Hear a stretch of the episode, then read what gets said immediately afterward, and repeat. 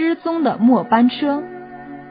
一九九五年十一月十四日晚，一辆普通的公交车离奇失踪。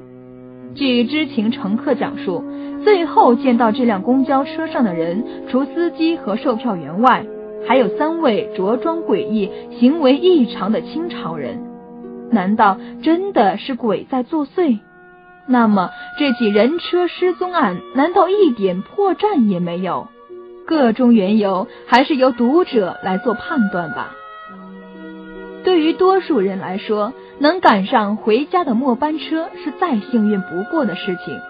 末班车常常是透着拥挤和温暖，但有些时候，末班车也会有冷清，甚至会透着阴森，因为是当天的最后一班车。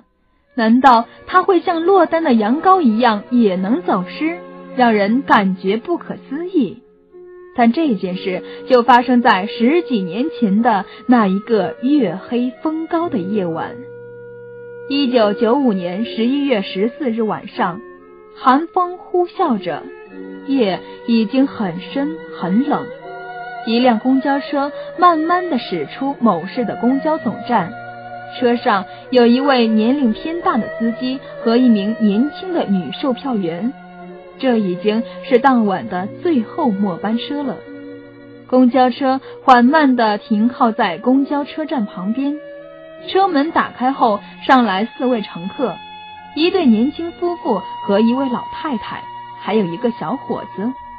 他们陆续上车，年轻夫妇选择坐在司机后方的双排座上，他俩亲密地依偎着；小伙子和老太太则一前一后。坐在右侧靠近前门的单排座上，车开动了，向着终点站方向开去。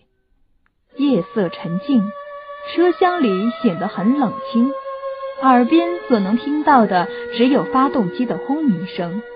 前边道路上几乎看不到过往的车辆和行人，因为十一月深夜十分寒冷，更何况此地还较为偏僻的路段。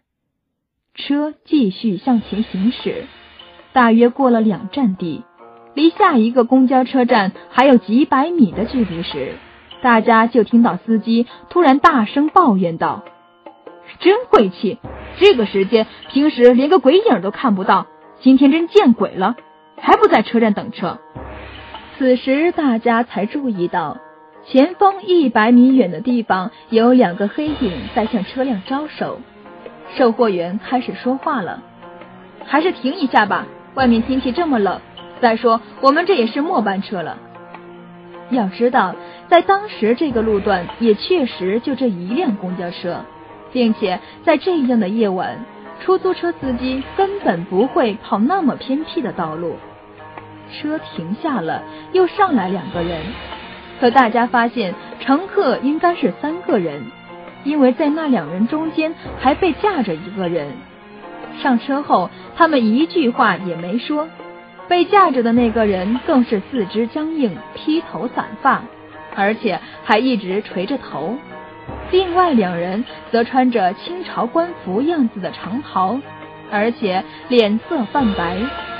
大家被他们的样子吓住了，个个神情紧张。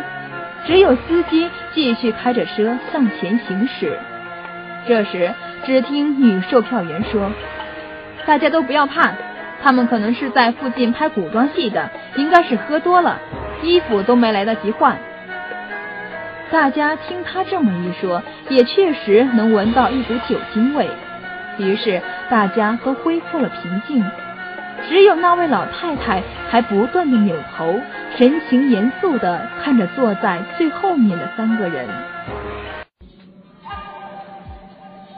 车继续前进着，大约又过了三四站地，外面依旧很静，风刮的依旧很大，更不要提有什么乘客上车了。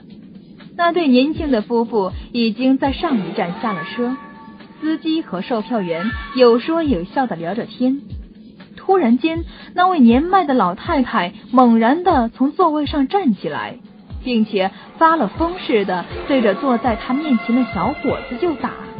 嘴里还叫骂着说小伙子在刚才三人上车时偷了他的钱包。小伙子急了，站起身跟老太太理论：“你都那么大岁数了，怎么还血口喷人？”老太太也不说话，用两眼怒视小伙子，并用左手用力的抓着他的上衣领子，就是不放手。小伙子急得满脸通红。老太太开口却说：“前面就是派出所了，我们到那里去评评理。”小伙子说：“去就去，谁怕谁呀？”车在站牌处停下，老太太紧抓着小伙子就下了车。公交车绝尘而去，老太太才长出了一口气。小伙子不耐烦的说道：“派出所在哪里呀？”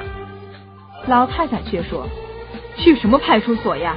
我刚才救了你的命啊！”小伙子不解的问：“你救了我什么命啊？我怎么了？不是好好的吗？”老太太说：“刚才后上车的三个人不是人，是鬼啊！”小伙子不信，你是不是神经病？还见鬼呢！小伙子说完，扭头就要走。老太太说：“你先别着急，让我把话说完了。”小伙子站住身子，老太太这才接着说：“从他们一上车，我就有疑惑，所以我不断回头看他们。说来也巧。”可能是因为从窗户吹进的风，让我看清楚了。风把那两个穿旗袍的人下面吹了起来，我看到他们根本就没有腿。小伙子瞪着一双大眼，吃惊的看着老太太，满脸冒汗，说不出一句话。第二天，公安局接到公交车总站报案。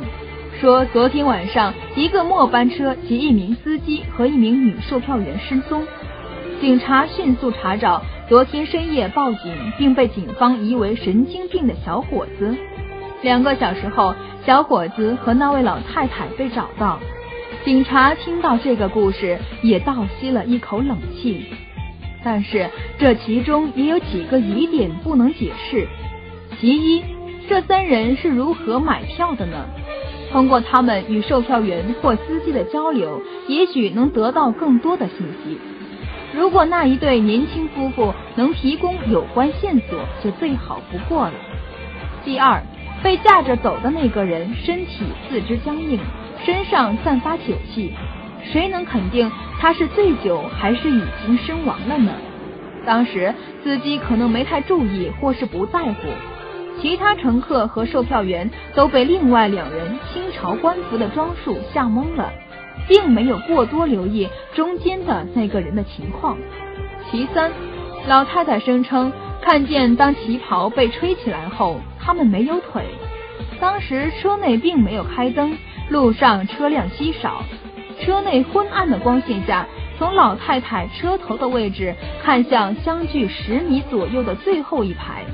老太太有没有看花眼的可能？种种疑点还有很多。而现在的这辆公交车改变了行驶路线，这个末班的公交车和司乘人员没有被找到，人们不得而知。但真相终究会大白于天下。